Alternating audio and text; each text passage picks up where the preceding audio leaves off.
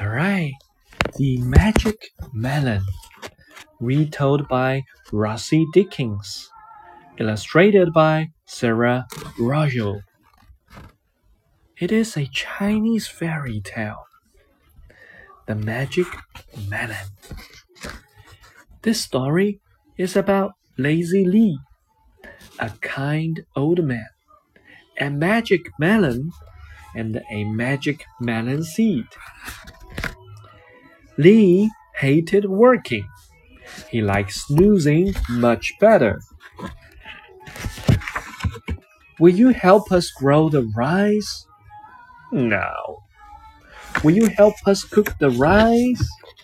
No. Can I help eat the rice? No. Soon, Lee was very hungry.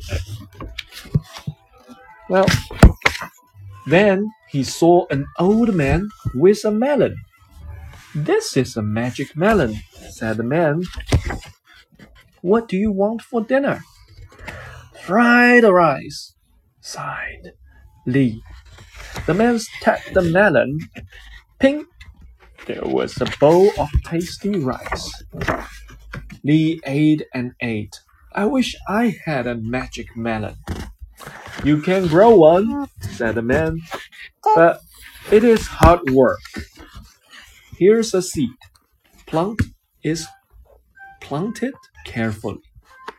You must water it three times a day. At first, Lee did as he was told, but not for long.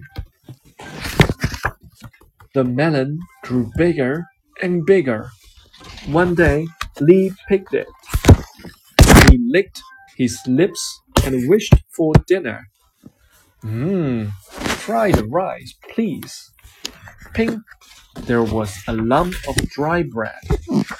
Oh no! Someone laughed. It was the old man. You didn't look at it, didn't you?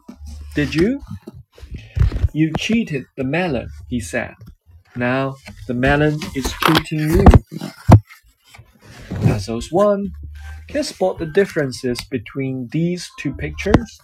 There are six to find. Puzzle 2. Look at the pictures and put them in order. Puzzle 3. Find these things in the picture. Bowls, hat, birds, bread, bucket, melon. Alright, about the story. The Magic Melon is a very old Chinese tale. It has been retold many times.